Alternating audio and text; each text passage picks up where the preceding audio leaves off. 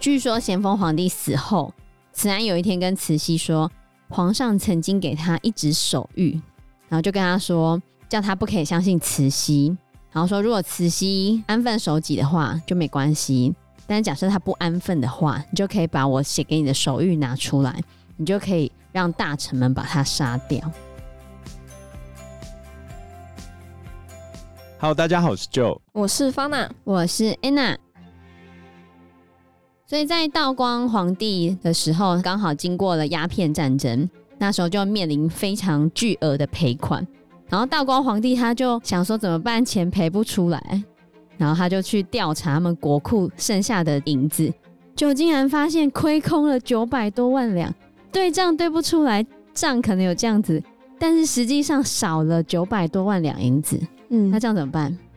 怎么办？怎么办？道光就非常生气哦，他就下令从嘉庆年间，好，从嘉庆五年到他道光二十三年之中，所有任职那个管库查库的官员，就在那边任职算钱的那些官员，全部都要罚钱，全部抓出来。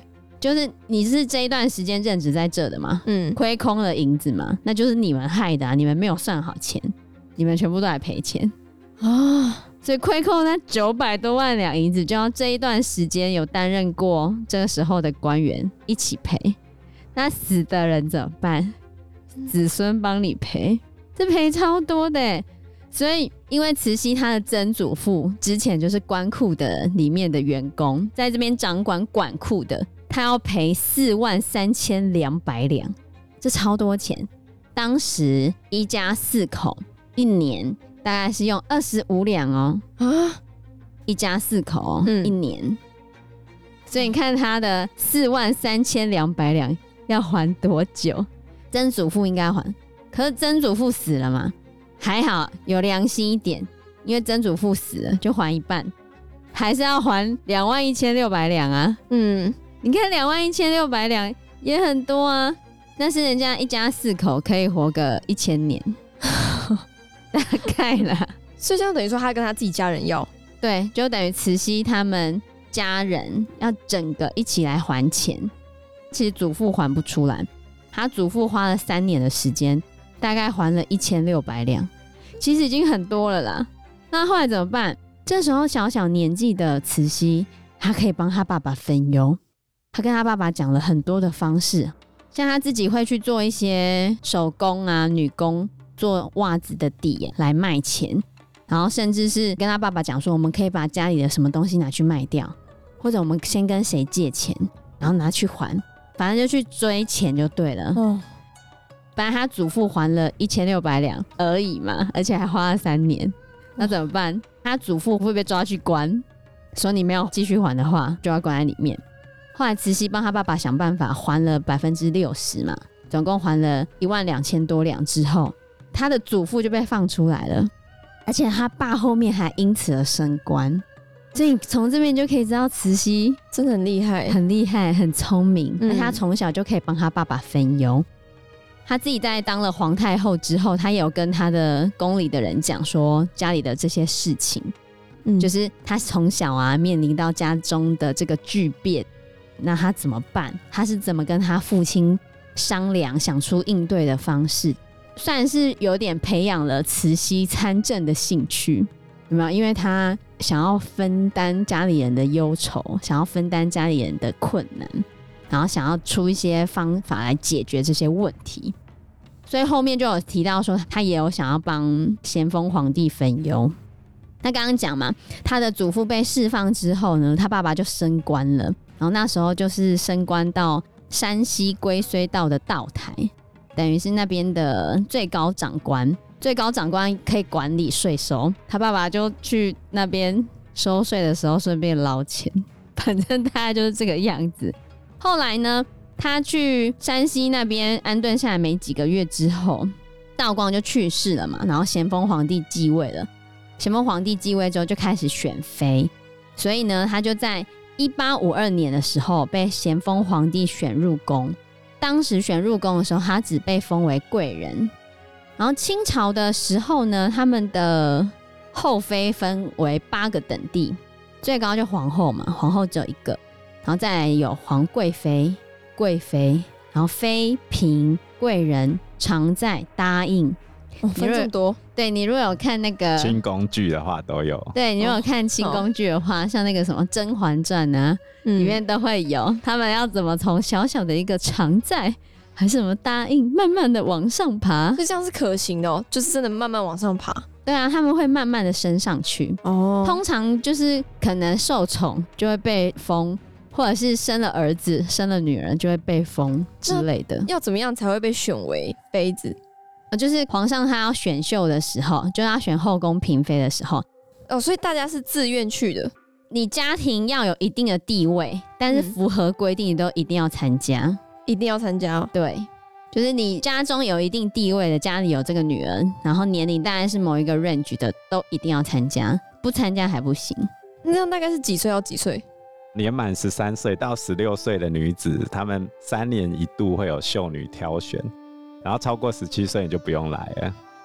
清朝他们选秀是从顺治时就开始规定了，顺治已经算康熙的爸爸，从他开始规定，只要是八旗人家，就一定要在八旗里面。像慈禧太后小时候是镶蓝旗人嘛，后来被抬旗到镶黄旗，在努尔哈赤时代他就已经建立了八旗制度。那八旗比较厉害的有上三旗。上三旗叫做正黄、正白跟镶黄，这是由皇上亲自统帅的。然后剩下的五旗就是正红旗、镶白旗、镶红旗、正蓝旗跟镶蓝旗。比如说你有功的话，你就会被抬旗到上三旗去。那清朝皇帝的妃子要从这八旗里面去选，然后年满十三岁到十六岁的女子，三年一次参加选秀会，选秀女啊。选中的话就可以成为妃嫔，皇上没看上你的话，那就是送给其他的皇室子孙当做他们的老婆，叫做福晋。那如果你没参加选秀的话，不能嫁，就这样。反正一定的年纪都是皇上的后宫妃嫔的人选候选人了，就是一定要先选啊。在选的时候呢，一般来说就是七八个人站成一排，按照八旗顺序，看你的地位顺序这样子。然后皇帝、皇太后他们就会跳出来挑选，那我看一下你们的长得正不正这样子。哪有他们不能够看长相的啦？他这边讲说是要看什么各种考核啊。选秀不是选美，要看他的门第。就是我跟你讲，皇帝要的就很单纯哎，皇帝一般都会选正的，皇太后一般都会选丑的，就是要看他的门第跟品德。品德谁跟你品德？皇帝也是男生。他就是要看门第跟品德，你去看品德，你去看慈禧太后。慈禧太后不算长得很漂亮啦，可是你如果看她现在有她的照片，大概六十八岁的照片，嗯、皮肤看起来是还不错的。然后有些人就是拿她现在的照片，然后回推她年轻时候，算不错啦，算不差，对，算不差。可是他帮光绪皇帝选的妃子就很丑啊。哦，对啦，因为他就要选。他自己的子女，我们跟那时候审美观有不一样吗？对于长相有啊，像古代的时候，男生国字脸最好，嗯，正正方方的，像老高那样。哦，是这样啊？对对对，然后胡子要漂亮，长的吗？对对对，可以这样子。对对对，哦，对，可以这样摸胡须，可以摸胡须。像关羽就叫做美髯公嘛。是哦。那我这边如果下巴光光的人会不会？哦，那就不行不行不行，这个很像太监啊，对吧？太监才会下巴光光哦，或者是年轻人。好，那对于女生的审美观也有不一样。与其说他们重视的是脸，不如说重视脚，小脚。对吧？但是满族人，满族人是不绑啊。但是汉人的审美观，脚是一个重点哦。对，满族人是不用缠足的，嗯、然后他们就要穿着那个高跟鞋，就是他们的那个花盆鞋，对啊？那个鞋底很高，可以十四公分，然后是方形的，十四公分，很像踩高跷。对啊，所以你要踩那个花盆底的那个鞋子。不好走，天哪！对，如果看清工具的时候，他们走路的时候都要好好的走，那就跌倒就糗了。对啊，没错，然后动不动都要跪。天，所以刚刚讲到哪里？他去选了，所以他就被选妃选上了。然后慈禧呢，她一开始只是贵人，贵人就是倒数第三而已啦。他有八个等第嘛，他只有第五等而已。所以他其实一开始的位阶并不是很高，因为他是香兰旗的，是下午旗的人，所以你选上的排名也不会在前面啊。而且他们在不同的等地的话，就是你的仆人，然后你的膳食，就是你吃什么，规定都非常的严格。好，举例来说，皇后呢会有十个宫女仆人，但是贵人就只有四个。然后日常吃饭的话呢，皇后每天可以有十六斤的肉。菜肉还有十斤，会有鸡鸭各一只，然后玉泉水十二罐，茶叶十包，然后蔬菜啊、油盐酱醋等等等等等都有规定。而且皇后可以有她自己用的乳牛二十五头，每天可以有鲜乳五十斤，哎，可她又吃不完。对啊，吃不完的话呢，会给底下的人吃，然后底下的人也吃不完的话，就可以养猫跟狗。如果再不能吃的话，他们就会晒干来养鸟跟禽，是不可以乱丢的。那所以这样，下面人是等于吃上面人的厨余吗？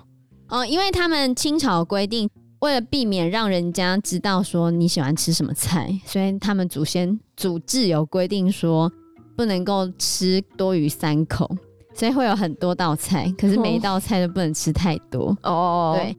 所以其实你看那边加个几个过来，剩下的那些菜其实还是算完整的啦，哦、也不会说是厨余这样子。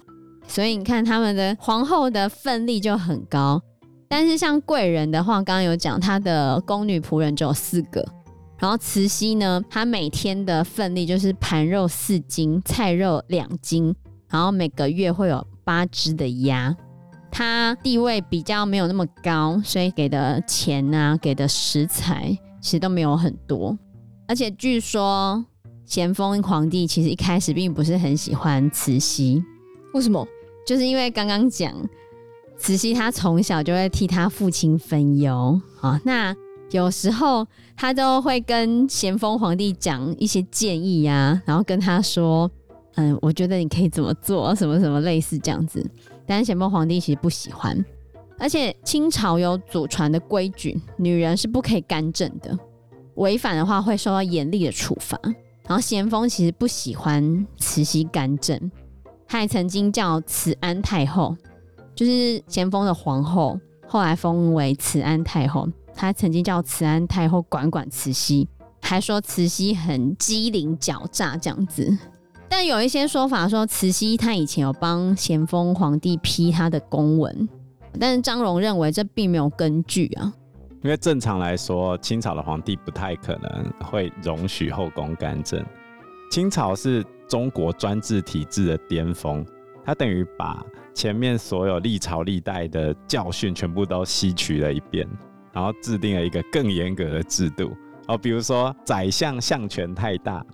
朱元璋是不是就把宰相给废了，嗯、然后变成内阁？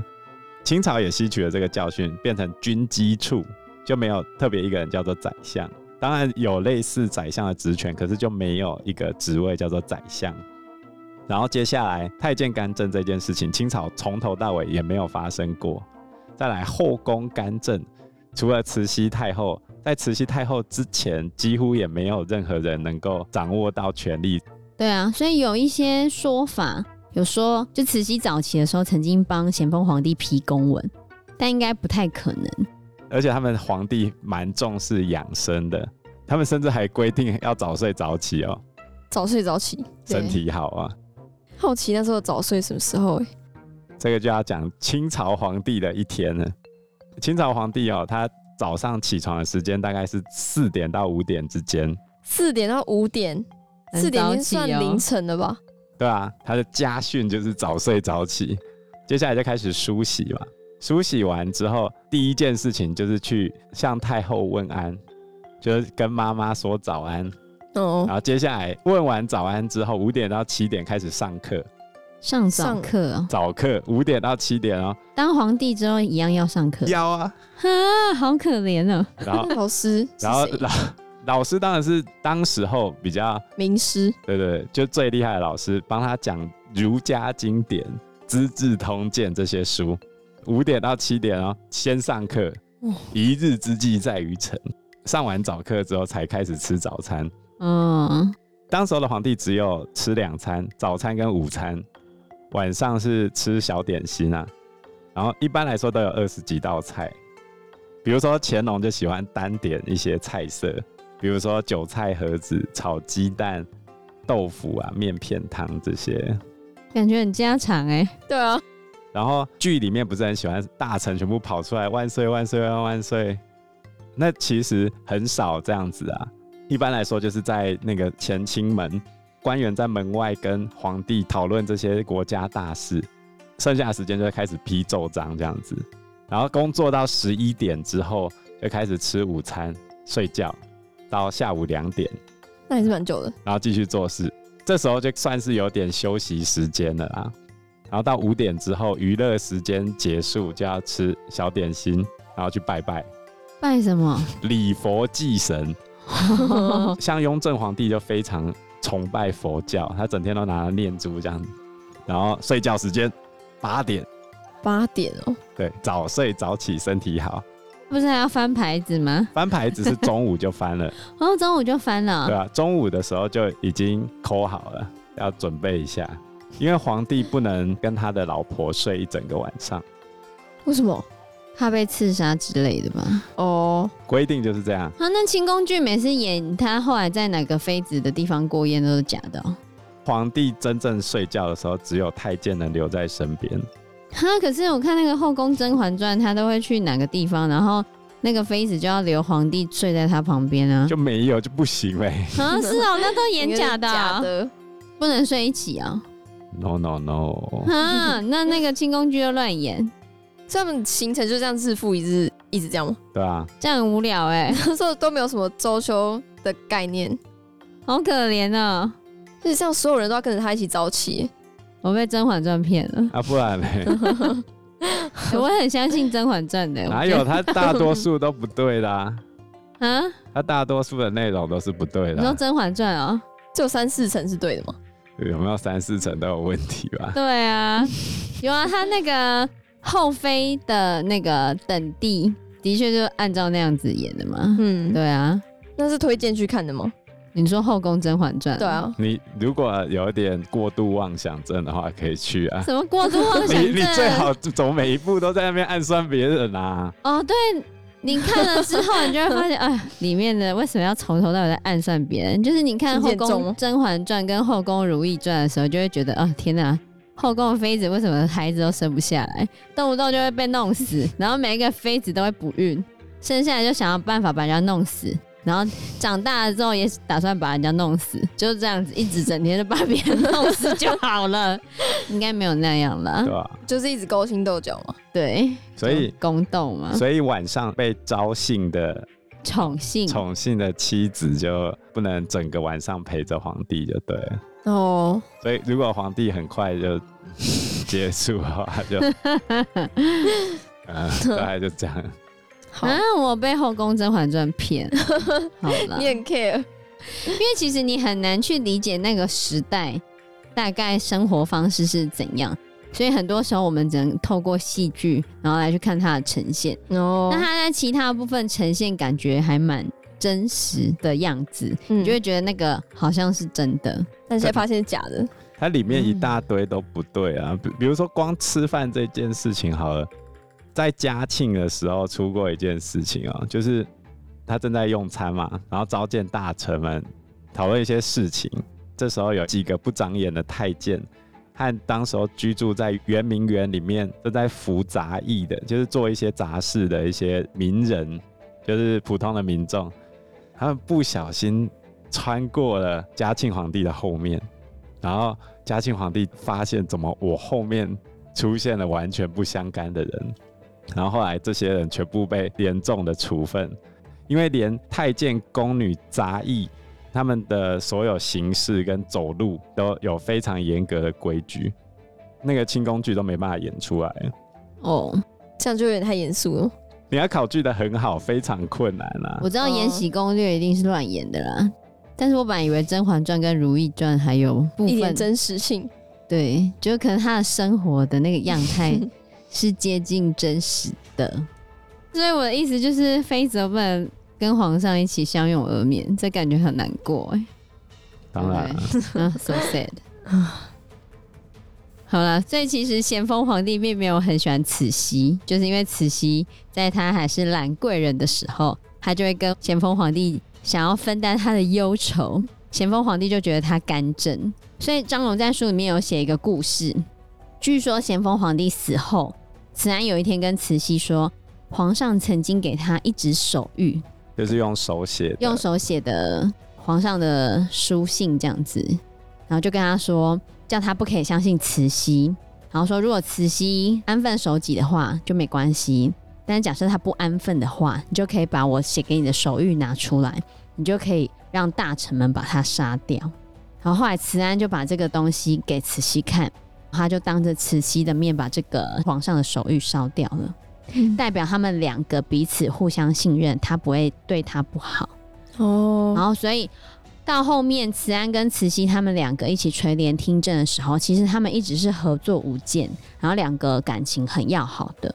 就是以张荣书里面的写法，他认为慈安跟慈禧两个人就是是感情很要好的，而且慈禧一生都非常的敬重慈安，因为他认为慈安把皇上给他的手谕烧掉了嘛，代表他们两个未来是互相信任的。而且慈安在当皇后的时候，她就是一个非常善于化解矛盾的人。如果皇上生某个妃子的气，她都会在中间调停啊。然后咸丰皇帝对慈禧不满的时候，他也通常都会为慈禧辩解。所以张荣认为慈安跟慈禧两个感情应该是很好的，嗯，算一个好姐姐，对，算好姐妹。哦，虽然慈安她的年纪比慈禧小，但是她一开始就是镶黄旗了。对，但她的位分比较高，而且她是皇后。哦，对啊，所以她都叫她妹妹。因为时间关系，我们这一集节目就到这边喽。有任何的建议都可以在留言区告诉我们，或者是直接在 Facebook 或者是 IG 留言我们，我们都会回应你哦。那我们这一集节目就到这个地方喽，谢谢大家，谢谢大家，拜拜，拜拜，拜拜。